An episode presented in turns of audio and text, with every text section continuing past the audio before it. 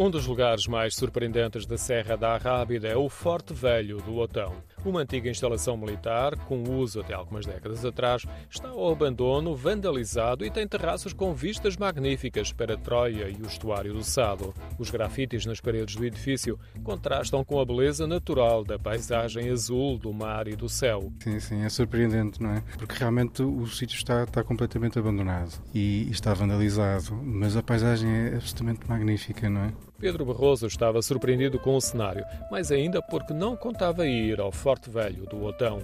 Bom, por casualidade, vínhamos a passar na estrada, vimos o acesso ao forte na internet, porque não tem placa, e entramos e realmente a paisagem é surpreendente. Com Troia, com a parte direita da, da foz do rio, do rio Sado e vê-se um pouco do início das praias do, de Lapinhos, da Figueirinha, realmente extraordinário. Olhando para o fundo da encosta, ainda descobrimos o Hospital Ortopédico e o Forte de Santiago do Otão.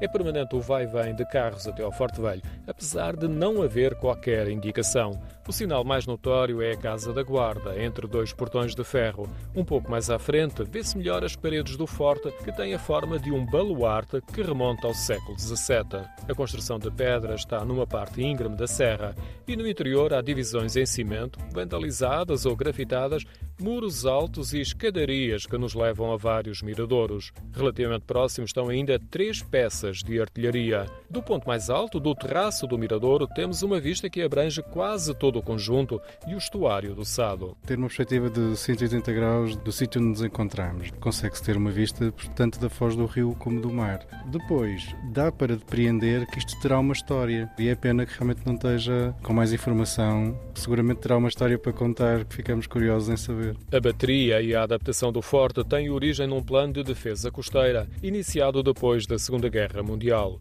A bateria do Otão ficou operacional em 1954 e terminou a atividade em 1998. As peças de artilharia estão pintadas e com o Sado e Troia em linha de vista. Ao lado ainda podemos ver escadas e túneis para acesso aos paióis e elevadores mecânicos para reabastecimento.